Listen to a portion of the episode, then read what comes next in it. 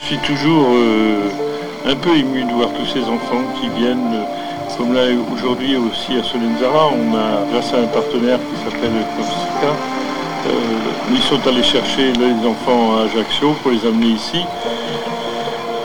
Je trouve ça très fort comme lien et comme symbole. L'aviation a toujours réuni les hommes. Et, et là, nous, on réunit les enfants. Alors, vous, vous venez d'entendre dans des circonstances un petit peu spéciales, mais on va vous éclairer autour de ces circonstances Jean-Yves Glémé. Il est président de l'association Rêve de Gosse. Alors, de quoi s'agit-il?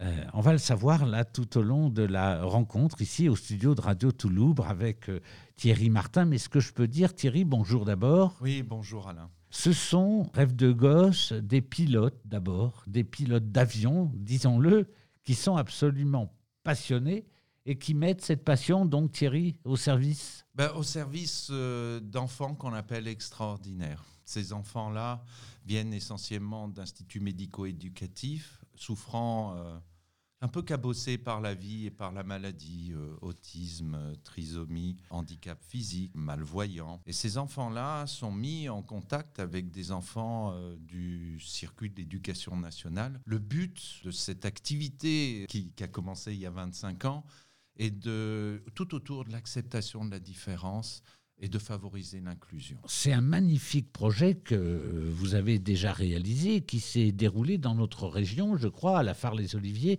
Euh, c'est là que ça s'est terminé, me semble-t-il, ou parce qu'il y a un circuit national? Tout à fait. Chaque année, et euh, cette année sera la 26e année, chaque année, donc l'organisation Rêve de Gosse prépare un circuit aérien à d'à peu près neuf villes-étapes et pour 2021, euh, Berlafar était l'avant-dernière étape puisqu'on a, on a fini à Carcassonne. Pour l'étape de Berlafar, en fait, un projet pédagogique a démarré euh, une année avant, je dirais même une année et demie, puisque l'année 2020 était une année blanche pour Rêve de Gosse pour des raisons euh, sanitaires. et on a mis ensemble donc des enfants de l'école primaire, d'une école primaire de Saint-Chamas, face à des enfants extraordinaires qui venaient euh, essentiellement de la chrysalide des heures claires, de l'IME des Fauvettes euh, à Vitrolles.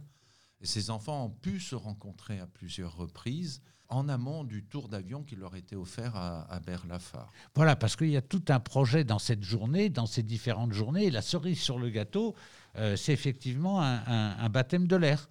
Alors comment se passe cette organisation? Parce qu'avec ces enfants extraordinaires, comme, comme tu le dis Thierry, il faut quand même euh, un, accompagnement centré, j'ai envie de dire, sur eux et leurs difficultés. C'est, euh, je trouve, euh, un signe de la maturité de cette organisation Rêve de Gosse qui rassemble à peu près 22 avions qui vont faire voler les enfants. Ça représente à peu près 70 à 80 pilotes à peu près une quinzaine de l'organisation et l'armée de l'air est aussi partenaire avec un avion de transport qui, qui, nous accompagne. Alors on est formé à ça euh, petit à petit ou parrainer au début quand on rejoint Rêve de Gosse pour savoir comment approcher ces enfants. Ça commence modestement dans le village jusqu'à créer une ambiance très particulière dans le cockpit. Nos avions qui sont généralement quatre places, donc il y a un pilote et trois enfants.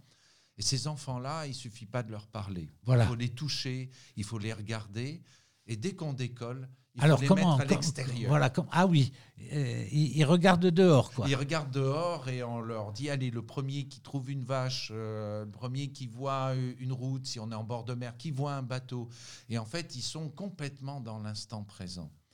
Ce que je voulais te dire, Alain, c'est qu'on croit donner de la compétence, du temps, des finances, on reçoit dix fois plus à travers le regard de ses enfants.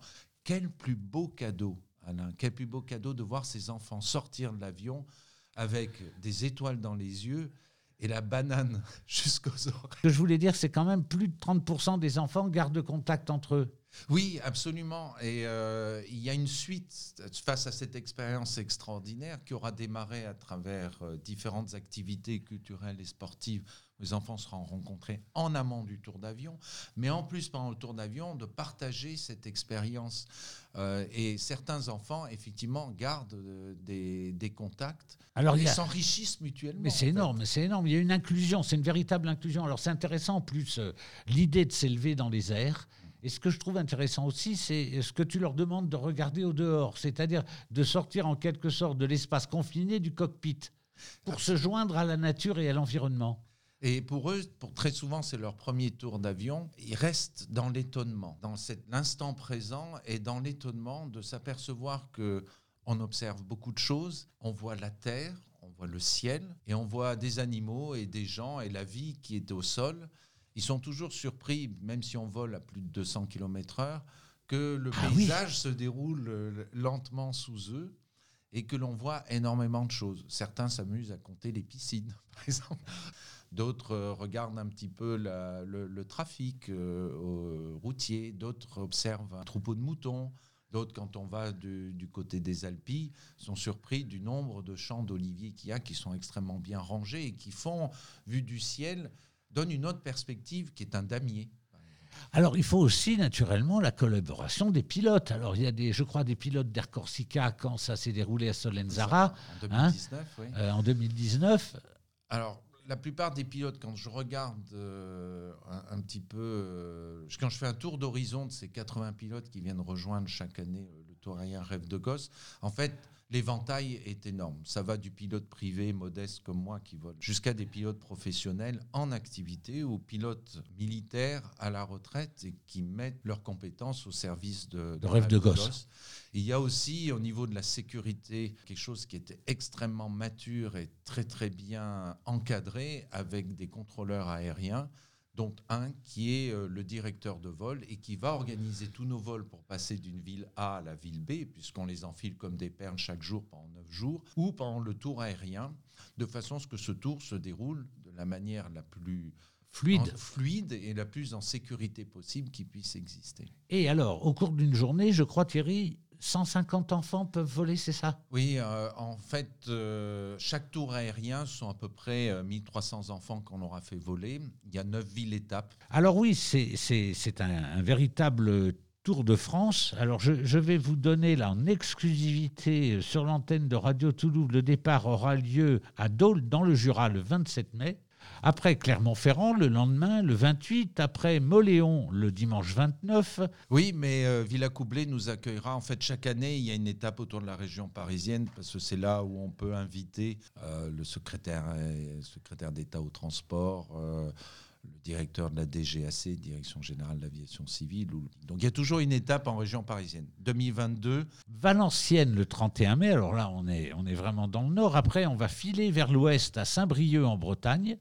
Et puis on redescend dans presque le sud de la France le 2 juin à Châteauroux, Mâcon. Et enfin, bah, j'y serai. hein. Alors là, pour recueillir tous ces sourires et ces bananes, comme tu le disais, Istres le samedi 4 juin. Voilà, où la base aérienne 125 va nous accueillir à- à cette occasion. Alors, tu es un fidèle pilote de rêve de gosse parce que euh, tu pilotes hein, depuis plusieurs années. Tu as plusieurs euh, centaines de- d'heures de, vol à ton actif.